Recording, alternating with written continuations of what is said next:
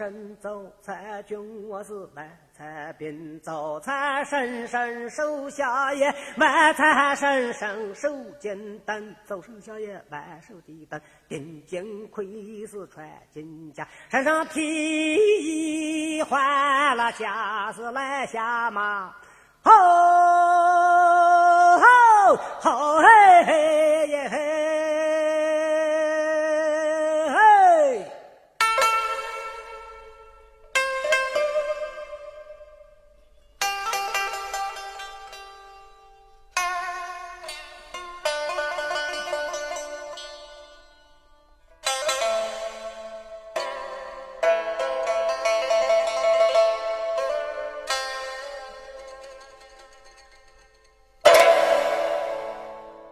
全长五千四百六十四千米的黄河，每年承载十二吨黄沙，犹如负重徒步的行者，在穿越半个中国之后，在虎口之处，一改平静之态，咆哮着注入这片土地。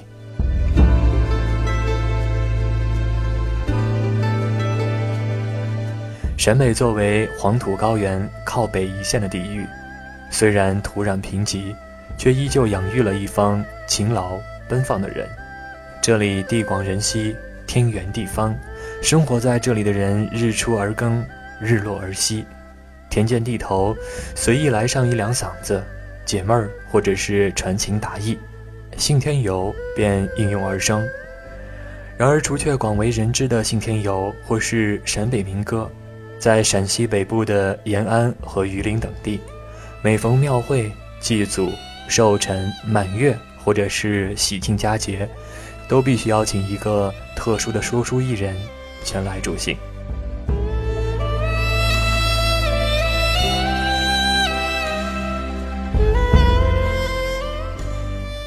V 是 Victory，它与我们每次的快乐共存。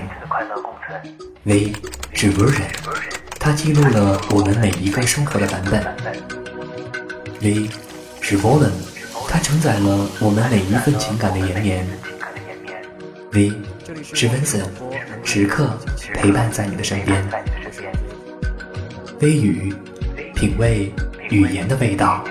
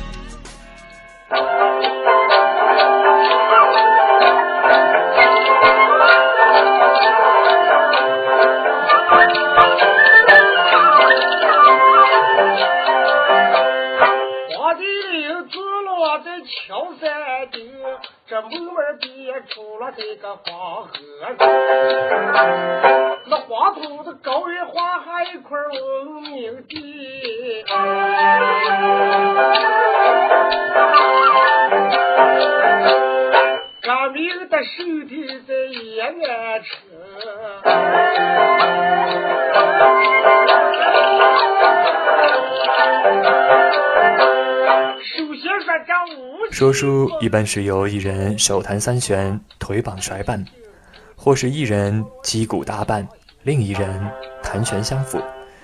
在一天的庙会或者是庆典之后，满载而归或者是酒足饭饱的人们，只待华灯初上，男男女女相聚而来，里三层外三层的围在说书人周围。这时，醒目一响，三弦拨动，鼓声咚咚。方言开篇，唱词娓娓道来，顿时里里外外鸦雀无声。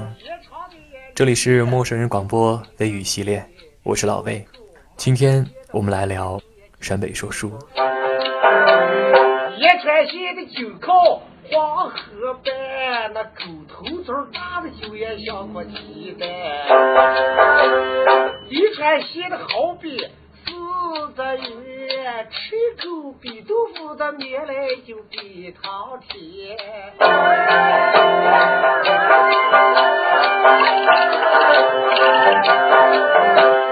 一年住的小车该样样有，不信你们再给一个老祖一个。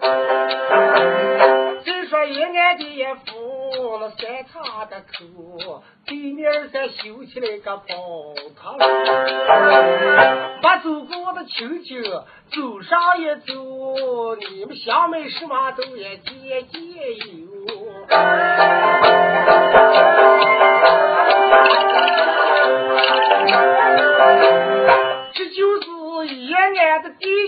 区的十三县的出特产，我们书香的也变成一个小白。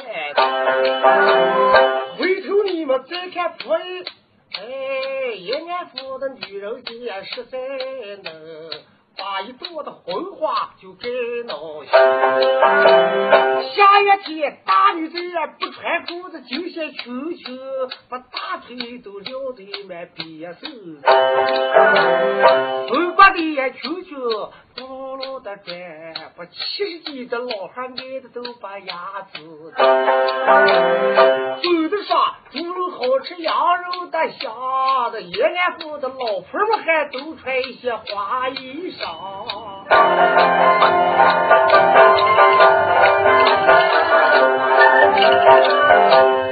唱来的唱来说再，上场就打了这么个小牌。就说到了此时，就算到来，我下了个一单，还有一单。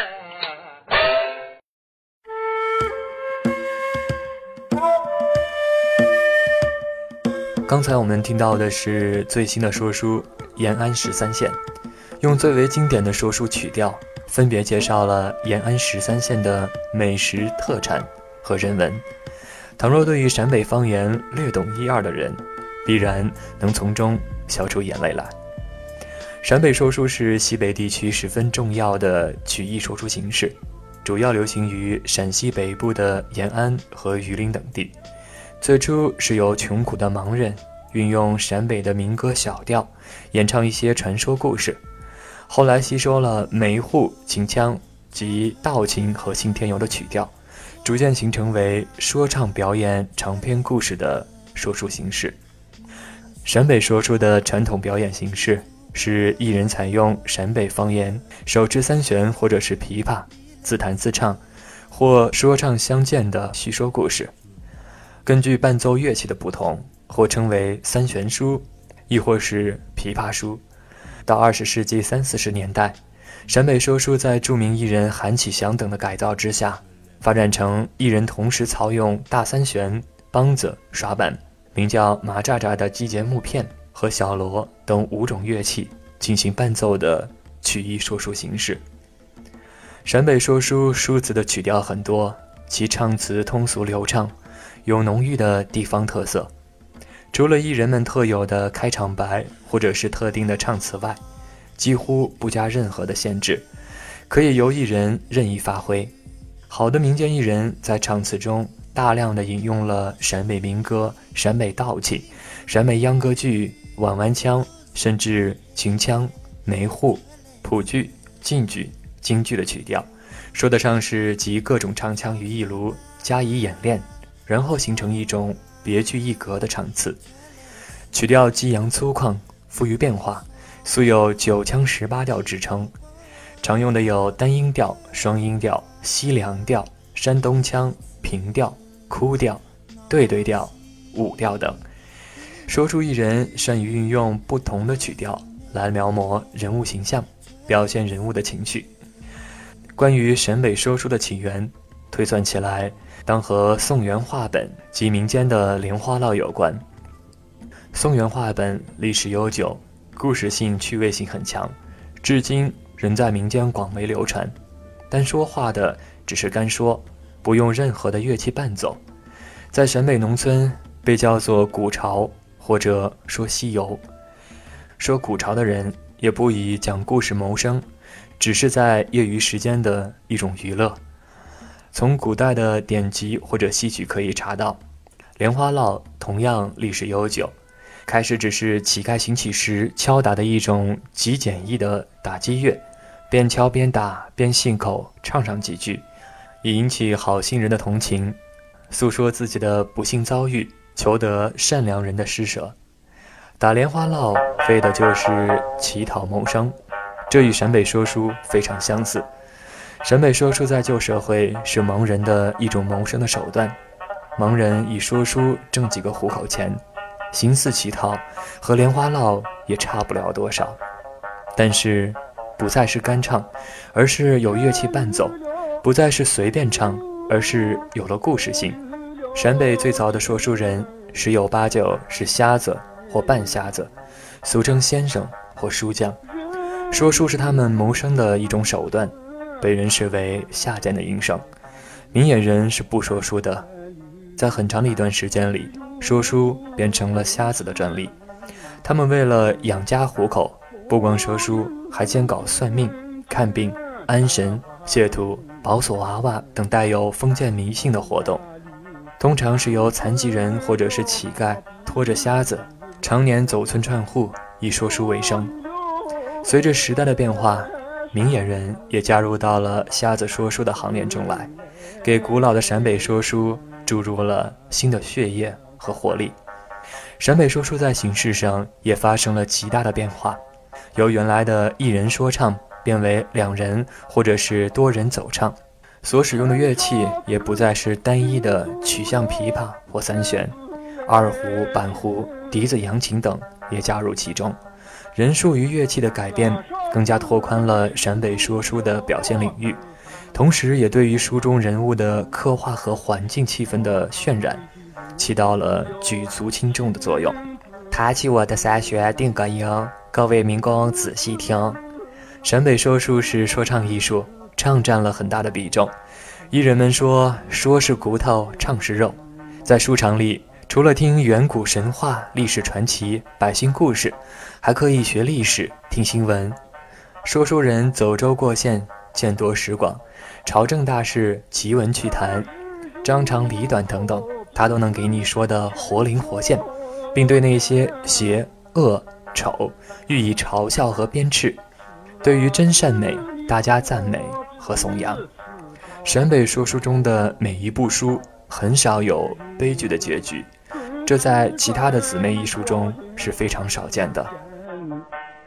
城市上记录了青春之少年，他只写鲜艳，就爱不敬呐，情浓把事不亲，是啊，就分明。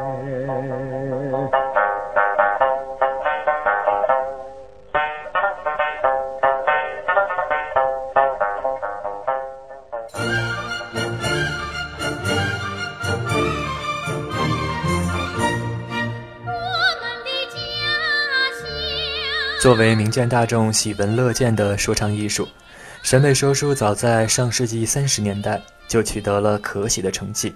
当时，陕甘宁边区开展了改造旧说书的活动，对于一些宣扬宗教、封建迷信的书目进行了改造。高敏夫、韩启祥等人创作了新书《刘巧团圆》《宜川大胜利》《翻身记》《血泪仇》等几十部新书，深受当时的边区群众的欢迎。韩启祥从四十年代初开始，便开始配合革命斗争编纂新书，自编自演了五百多个新的段子，热情讴歌新人新事新风尚，使得说书在建国前后取得了最大的发展。韩启祥是建国以来最著名的陕北说书演员，汉族，陕北横山人，三岁失明，十三岁学艺，三十岁时能说几十部书。会弹五十多种民间小调，他的作品生活气息浓厚，具有鲜明的时代气息和民间艺术特点。他还改革了说书的音乐伴奏，增加了梆子、耍板等乐器，并创造性的把陕北民歌《信天游》以及道情、碗碗腔、秦腔、梅户等剧种的曲调融于说书中，使得说书艺术形式更加丰满。少是学习口头是的。哦，三位学习，你们都来了。哦，都来了。啊啊啊啊啊啊！免礼，免礼，来，免礼，今年来的跟往年大不一样。为什么不一样？今年来了是有事吃酒，走不了自己就走啊。哎，岳父，嗯，你老吃下棋来呀？吃下棋哦。第一首，我们茶先说个，什么时候的高又大，四个腿把都朝下，有心上去压一压，不知我老汉骂不骂？按顺序是大女婿开始。岳父听着。一九四六年八月，韩启祥在延安的杨家岭中央大礼堂为毛主席和朱总理说了新编书《张玉兰参加选举会》。听完之后，主席大加称赞。解放之后，韩启祥的陕北说书曾风靡一时，他一人就可以说五六百部新旧书，是陕北说书的一代宗师。哎呀，说得好！呃，你们骂就好。啊，说得好！而且是开始。哎呀，不请追。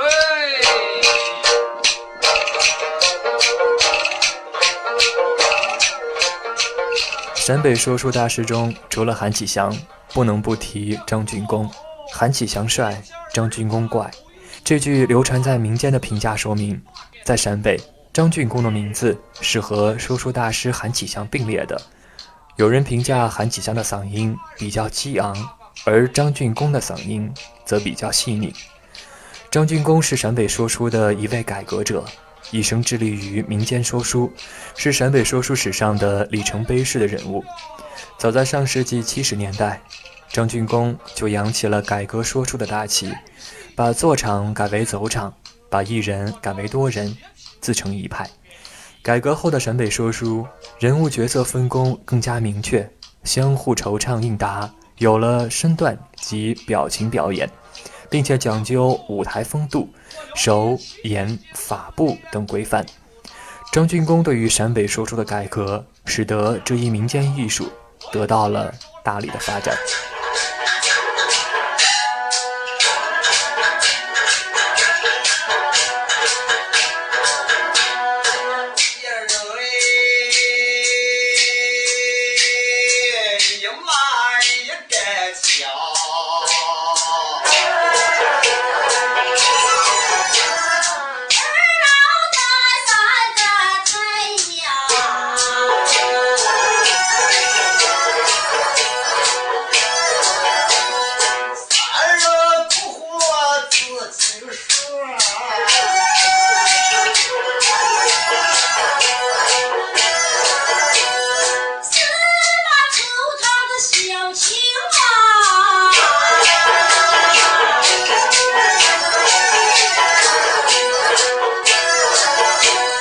张俊公本是陕北榆林横山县人，祖祖辈辈都靠揽工为生。一九三二年出生于横山县柴新梁村。小张俊公的出生给全家人带来了极大的欢乐，但是在他一个月大小的时候得了眼病，因家境贫困无钱治疗而导致了左眼失明。一九四零年，举家逃荒到了延安地区的甘泉县，在乔镇乡安家坪村落户。因为患有眼疾，张俊公不能像其他孩子一样下地干活，所以只能从小拜师学说书。建国之前，说书艺人被视为下九流，艺人中常有这样的说法：东方收了走东方，西方收了走西方，东南西北都不收，琵琶饿成空壳老。由此可见，当时说书艺人的生活非常的艰苦。一九六零年。张俊公进入了延安曲艺馆，在韩启祥等人的指导和影响之下，说书技艺日益提高。一九七九年五月一日，张俊公组织了甘泉曲艺队，在陕北各地广受欢迎。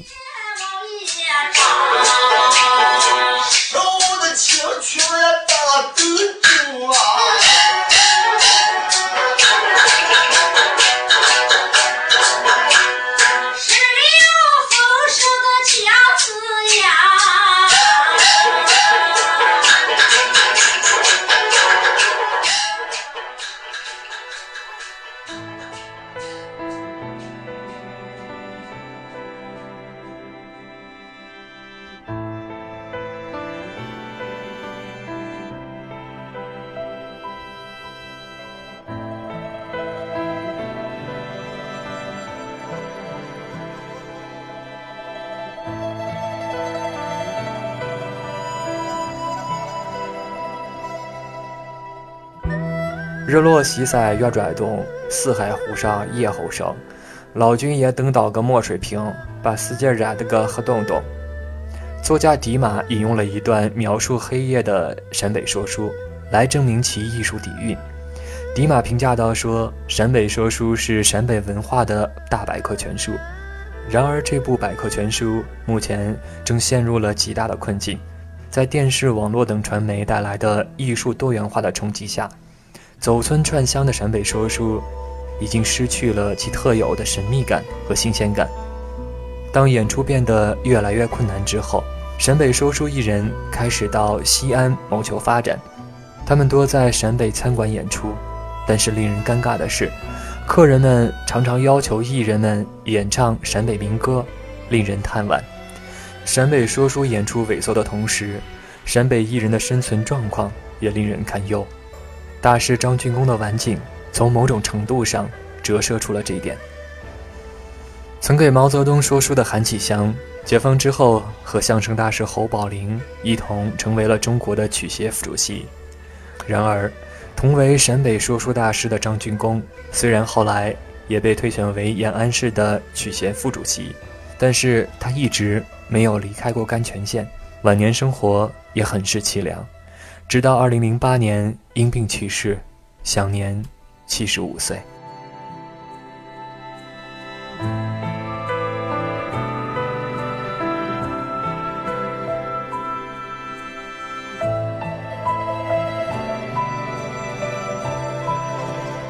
正如有人说过，苍茫厚重的陕北高原。同时，也是贫瘠和苦难的，在这块土地上进行庄严生存斗争的陕北人，才能做到知生知死知天命。这是一种大痛苦之后的大释然，情动于中而行于言。于是，他们把这个大释然言之，言之不足，故嗟叹之；嗟叹之不足，故歌咏之；歌咏不足，故手之舞之。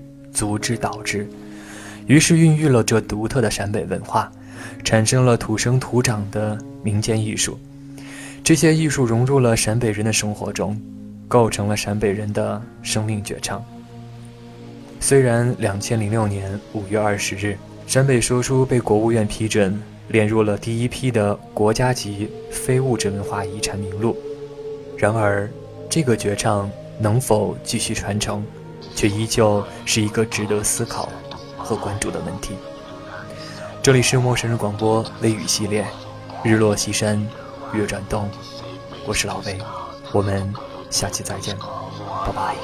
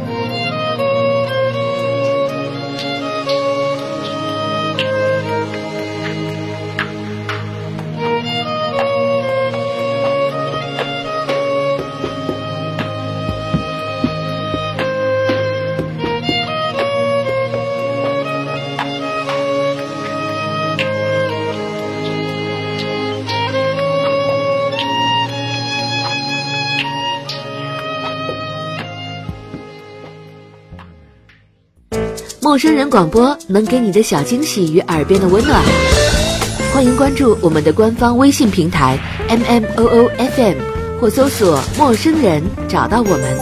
如果你也想加入，我们求贤若渴，主播、策划、编辑、后期制作、活动志愿者正在招募中。播客订阅、节目下载、更多收听方式、互动参与、精彩活动、推荐投稿。以及参与到我们的节目录制，尽在陌生人官方网站 m o o f m dot c o m 或微信平台找到答案。欢迎关注陌生人新浪微博艾特陌生人广播，找到我们。